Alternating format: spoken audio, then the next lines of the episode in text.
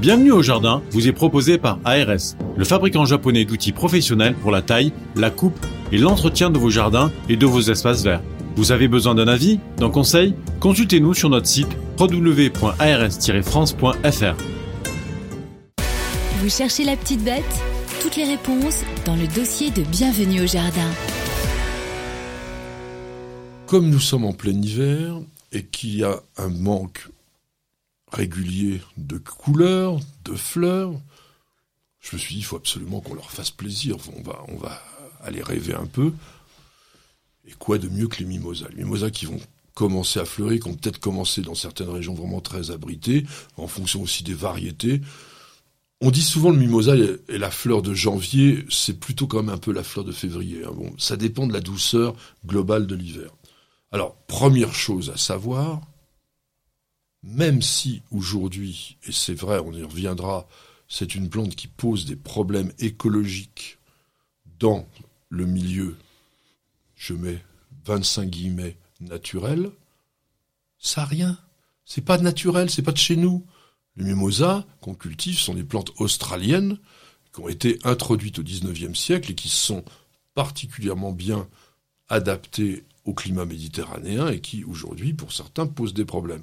Donc, attention toujours dans ce que l'on appelle aussi les plantes sauvages. Hein. Mmh. Là, on est sur une plante introduite et c'est pour ça aussi qu'elle fait partie de la liste de ce qu'on appelle aussi les invasives, contrairement aux envahissantes. Les envahissantes sont des plantes indigènes, sauvages, naturelles, entre guillemets, qui ont tendance à prospérer, comme le chien dent par exemple, hein, mmh. ou euh, le liseron. Et les invasives sont des aliens, c'est-à-dire des plantes étrangères qu'on a introduites et qui se sont acclimatées et qui deviennent envahissantes. Alors, il y a une chose, j'adore poser des colles à mon ami Roland, ah, allez, je vais en poser encore une. I am ready. Parle-moi de mimosa. Ah, Mimosa, Mimosa. Non, non, botaniquement. Ah, botaniquement, donc euh, c'est la femme de Popeye déjà. le Mimosa, Acacia euh, des Albata, entre autres, mais Acacia, Acacia, et donc. Euh, donc tu commences déjà à poser le problème que je voulais, ah. sur lequel tu arrives. Donc le Mimosa vernaculaire est un Acacia. Oui. Mais l'acacia vernaculaire, c'est. Ah non, c'est, c'est Robinia pseudo-acacia. Voilà. Attends, pas à moi, hein. on me la fait pas. Robinia pseudo-acacia, qui est l'acacia de nos campagnes qu'on connaît avec sa floraison euh, très jolie, très parfumée, oui. Et en botanique. Et c'est le bazar. Et en, et en genre botanique, mimosa, c'est quoi? Alors mimosa, c'est donc euh, ah ben non, mimosa pudica, c'est la petite euh, la petite sensitive, la, petite machine qu'on touche et puis qui se sauve. Tu vois à quel point c'est le bazar. Hein. Mais non. à quel point les termes peuvent être erronés. C'est-à-dire que si on avait conservé le mot mimosa pour le mimosa pudica, tout le monde saurait que c'est cette plante qu'on appelle ah la sensitive. Bah alors qui c'est qui s'est gouré à un moment là? Ben, Non, en tant que botaniste, on devrait dire nous parlons des acacias. Ah oui. Et on va parler pas que de acacia des albata d'ailleurs. Oui. je vous en donnerai quelques autres tout à l'heure parce que vous pouvez cultiver pas mal d'acacia, donc de mimosa, sur la côte d'Azur. Donc voilà, attention hein, donc à ces dénominations qui peuvent être complètement troublant. Donc, le genre Acacia, c'est énorme. 1200 espèces. On en voit partout dans le monde, sauf sur un continent, le nôtre. Il n'y a aucun mimosa, enfin pardon, acacia indigène en Europe. Mimosa aussi d'ailleurs.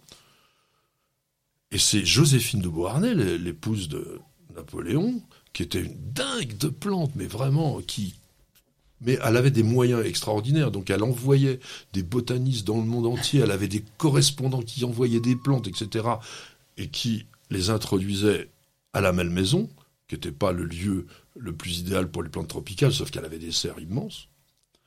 Et vers 1804, sont apparus sur la côte d'Azur les premiers mimosas qui venaient d'Australie. Et en revanche, la culture de mimosa qu'on connaît donc Acacia delbata, c'est beaucoup plus tard, parce que c'est 1864.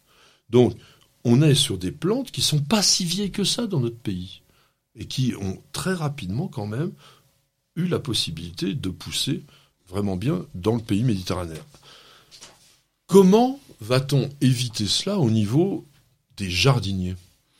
Et éviter l'envahissement. voilà. Ah ben, écoute, nous on n'est pas embêtés parce que dès qu'on dépasse la Loire, en général, lui, il ça le calme. Hein, euh, il en prend une derrière les oreilles, souvent, du moins pour l'instant, euh, tant qu'on a des temps, euh, des temps un petit peu frais l'hiver. et comment on va les éviter? Ben écoute, l'idée c'est de pas en planter. Hein. Non. Il suffit de les greffer. Ah oui, c'est tout. Tous les mimosas greffés aujourd'hui n'ont aucun comportement ah invasif. Et donc, quand vous allez dans une pépinière pour acheter un plant de mimosa, exigez tout simplement qu'il soit greffé. Alors le porte-greffe, c'est quoi? C'est euh, acacia souvent, aussi? C'est souvent acacia retinodes, c'est-à-dire la mimosa des quatre saisons.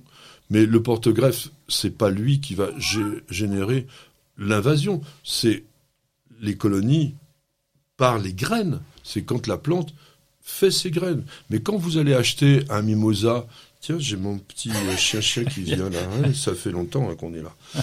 Quand vous allez acheter un mimosa Mirandole, le Gaulois, Rustica, etc., ce sont des mimosas qui sont totalement stériles au niveau de leurs graines. Donc on n'a aucun risque d'invasion. Mimosa, frileux quand même, moins 7, moins 8 degrés. Et à chaque fois qu'on dit ça, c'est pendant une courte période. Donc je vais vous dire tout de suite, nous on en a un, il est à la véranda depuis le début novembre, et il va y rester jusqu'au fin avril peut-être. Ça demande beaucoup d'eau. On fait crever facilement les mimosas en pot quand on les arrose pas suffisamment. Donc faites très très attention parce que contrairement à certaines plantes qui reviennent bien quand par exemple, un hortensia, il peut avoir le, nez par terre, vous l'arrosez, il revient. Le mimosa, quand il a les feuilles qui sont flétries, très très très difficile à faire revenir. Alors, je vous disais que j'ai vous proposé plusieurs variétés parce que des albata, bon, tout le monde le, connaît. J'aime bien Cultriformis, le mimosa couteau. Il est reconnaissable parce qu'il a des feuilles qui sont triangulaires, bleu-gris. Et le port est assez compact on peut bien le cultiver en pot parce que il fleurit bien même quand il est en pot. Il est souple, donc on peut, dans les régions méditerranéennes, le palisser contre un ah mur, ça peut être magnifique. Et les grappes de fleurs, mais elles sont très abondantes, très riches en pollen, et on peut les consommer. Toi qui bouffes tout, on fait des beignets, exactement comme les... Ben, comme les acacias, comme les, robinia pseudo-acacias. exactement. Alors ces fameuses feuilles, triangulaires, qui sont toutes plates. C'en est pas. Alors c'est quoi? C'est des phyllodes. Que sont les phyllodes Les phyllodes, ce sont des tiges qui ont été aplaties ah. et qui se sont transformées en feuilles pour mieux résister aux régions qui sont souvent assez sèches de ces zones australiennes où poussent ces plantes. Un autre qui est très très beau, peut-être un peu plus grand, il peut aller jusqu'à 4 mètres, c'est Acacia baleyana, variété purpurea. C'est vraiment un très très très beau acacia. Alors, sachez une chose, c'est que ceux qui ont des petites feuilles composées bipennées, là, vous savez, donc comme la vraie feuille de mimosa qu'on connaît, ils sont plus frileux que ceux qui ont des feuilles pleines. Hein. Donc euh, là, on est plutôt autour de moins 6, moins 7 maximum. Il fleurit un peu plus tardivement. Il est vraiment beau parce que son feuillage, en saison, il va devenir pourpre violacé. C'est pour ça qu'on l'appelle purpurea. Et on l'a vu, alors je voulais les citer parce que c'est des gens qui sont extraordinaires.